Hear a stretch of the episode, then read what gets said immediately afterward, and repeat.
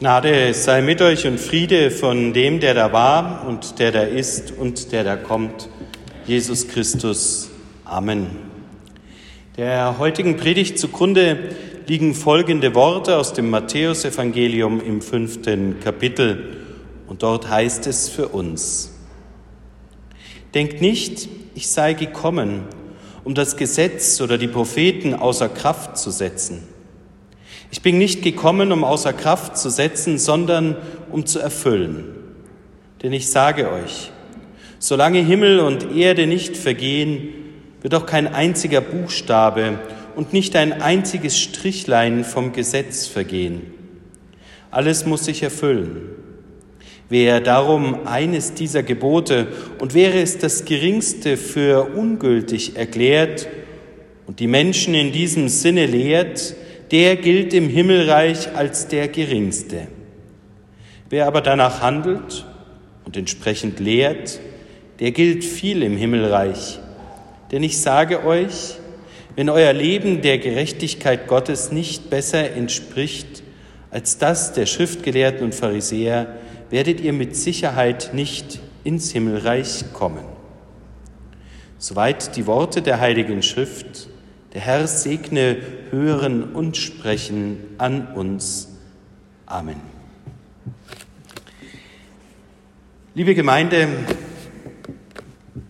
ich muss erst mal schauen, ob ein Jurist hier anwesend ist, denn nun geht es an ein delikates Thema, nämlich vom Nutzen eines Gesetzes. Und widersprochen wird jedem sein, und jeder weiß das nun auch, dass wir in unserem Leben Gesetze brauchen. Spätestens, wenn man auf die Autobahn kommt und von rechts überholt wird, wird man sich dermaßen in Rage bringen, dass man weiß, hier täte Polizei, Gesetz und Strafverfolgung nicht schlecht, um das Fahren sicherer zu machen. Ja, das Gesetz soll tatsächlich in unserem Leben das Zusammenleben von Menschen miteinander in eine Ordnung bringen. Und entsprechend haben wir ja auch Gesetzesordnungen. Es fängt an mit dem Grundgesetz oder der Verfassung, die sozusagen die grundlegenden Dinge regelt. Es geht weiter mit dem bürgerlichen Gesetzbuch, mit den Rechten und Pflichten eines jeden Bürgers. Es gibt Strafgesetzbücher, dann gibt es Firmenrecht, Insolvenzrechte, all die Kataloge des menschlichen Seins gefasst in verschiedene längere oder kürzere Gesetzestexte. Ja, der Mensch scheint das Gesetz zu brauchen, wie eine Vergegenwärtigung, wie ein sich vergewissern, dass er in seinem Zusammenleben nicht völlig frei ist, nicht tun und lassen kann, was er will, sondern dass es Ordnung und Grundlagen braucht, um zusammenzukommen. Der Zug zum Gesetz, den kann man tatsächlich durch die Menschheitsgeschichte hindurch wahrnehmen. Und tatsächlich sind auch die ersten Schriftzeugnisse, die ja gar nicht so sehr biblisch sind, zum Beispiel die Keilschrift aus Mesopotamien, zunächst um Rechnungen zu stellen, dann aber relativ schnell um Ordnungen des Lebens zusammenzufassen. Das Alte Testament, die jüdische Tora, sie bringt uns auch eine Fülle von Gesetzestexten mit. Grundlage all dies, Verfassung könnte man es nennen, von Mose gestiftet, die zehn Gebote. Die sind noch einem jeden von uns bekannt. Aber dann folgen lange Gesetzestexte in Deuteronomium und Numeri, die verschiedene Fälle betrachten, in verschiedenen Einzelheiten beleuchten und daraus verschiedene Konsequenzen ziehen. Wenn man ganz genau hinschaut, könnte man anfangen und sagen, ähnlich wie das Verhältnis des bürgerlichen Gesetzbuches und der entsprechenden nachfolgenden Strafgesetzbücher ja vertiefende Auslegung des Grundgesetzes sind, so folgen all jüdischen Gesetze den zehn Geboten und geben ihnen ein Spezifikum in die Situation hinein. Und damit lernen wir schon etwas ganz Wesentliches über das Wesen der Gesetze, ja nicht nur im Judentum, sondern im weltweiten Veranlagtsein des Menschen, nämlich dass er mit der groben Sortierung also mit den zehn Geboten als Rahmen so nicht ganz klarkommt, sondern in immer detailliertere Fallentscheidungen hinein einzelne Gesetze braucht, die dann sein Leben und Zusammenleben regeln. Der Mensch neigt dazu, vom Großen zum Kleinen, von den großen Rechtsverständnissen zur kleinen Situationsauslegung zu kommen.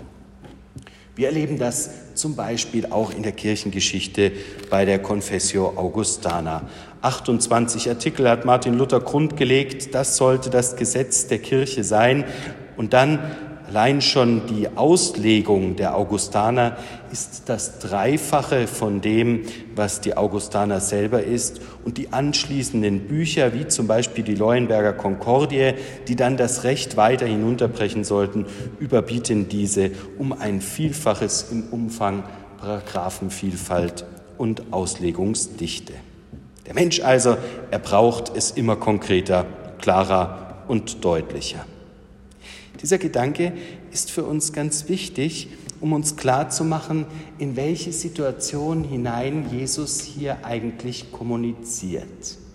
Er spricht in eine Welt und verkündet in ein Judentum hinein, in ein römisches Umfeld, in dem das Gesetz, die Gesetzesauslegung und das sich im Gesetz ergeben jüdische Tradition geworden ist. Eine Erstarrung konnte man wahrnehmen. Schon allein an den verschiedenen Gruppen des Judentums wurde ablesbar, da gab es verschiedensterlei Auffassungen. Jeder hat das Gesetz für sich neu gedeutet, anders gedeutet, in andere Zusammenhänge gesetzt. Und am Ende führte das zu Verwirrung, zu Streit, zu Diskussion und auch zu Gewalttätigkeiten, wie wir zum Beispiel bei den Zeloten erleben, die dann den Gesetzes, die Gesetzesumsetzung in Gewalt verfolgten und sahen. Wir erleben also, das Judentum selber ist sich zur Zeit Jesu gar nicht mehr klar darüber, wie denn eigentlich die Gesetzestexte im Richtigen zu verstehen sind. In das hinein kommt eine neue Lehre von Jesu. Eine Lehre, die zunächst einmal das Gesetz, das jüdische Gesetz zu brechen scheint. Es geht ihm darum, zum Beispiel Pharisäer einzu es geht ihm darum, den Dialog mit den Pharisäern zu suchen. Es geht ihm aber auch darum, neue Gruppen zu erschließen. Es geht ihm um die Hinwendung zum Sünder und es geht ihm um die Aufnahme des Zöllners. Jesus also erweitert den Kreis derer, die an ihn glauben. Er erweitert die Nachfolge seiner Jüngerschaft. Er erweitert die Menschen, die mit hineingenommen werden sollen. In was? In eine Heilsgeschichte unter einem Gesetz. Was den strenggläubigen Juden also am Anfang so richtig negativ erscheinen musste, nämlich dass hier plötzlich Gruppen angesprochen werden, die doch im alten Sinne des Gesetzes als ja Außenseiter und Randgruppen galten, das war Programmatik für Jesus und darin lebte seine Verkündigung und seine Auslegung. Jesus weitet und er weitet die Gruppen um der Gesetz willen. Wie kommt das zusammen? Wie kommt das zusammen, dass also offensichtlicher Verstoß, weil ja Menschen, die die Gebote nicht halten, die zum Beispiel die Reinheitsgebote nicht einhalten, die die Mahlgebote nicht einhalten, plötzlich von Jesus mit hineingenommen werden in eine Heilsgemeinschaft und das Gesetz so scheinbar ausgehebelt wirkte? Nun zunächst muss man dazu verstehen, dass für das Gesetzesverständnis Jesu nicht die Erfüllung von einzelnen Worten sichtbar in den Vordergrund tritt. Ich sage extra in den Vordergrund, weil sie für ihn wichtig sind. Er beschreibt es ja selber. Nicht ein Jota soll vergehen, sondern dass sie neu vom Menschen her gedacht werden müssen. Jesu interpretiert das Gesetz so, dass er sagt, es ist doch nicht so, dass das Gesetz um des Gesetzes willen existieren soll, sondern der Mensch soll existieren und das Gesetz soll ihm zu dieser Existenz verhelfen und ihm darin Wegweiser und Deuter sein. Und so kommen wir zusammen, wie die Weitung des jesuanischen Gesetzesverständnisses eigentlich dann auch auf die strenggläubige Auslegung des jüdischen Gesetzesverständnisses wirken und Auswirkungen haben kann. Jesu also bemüht sich darum, alle Menschen mit hineinzunehmen in eine Heilsgemeinschaft. Das ist für ihn oberstes Gebot. Das soll an erster Stelle stehen. Ein jeder soll berufen sein.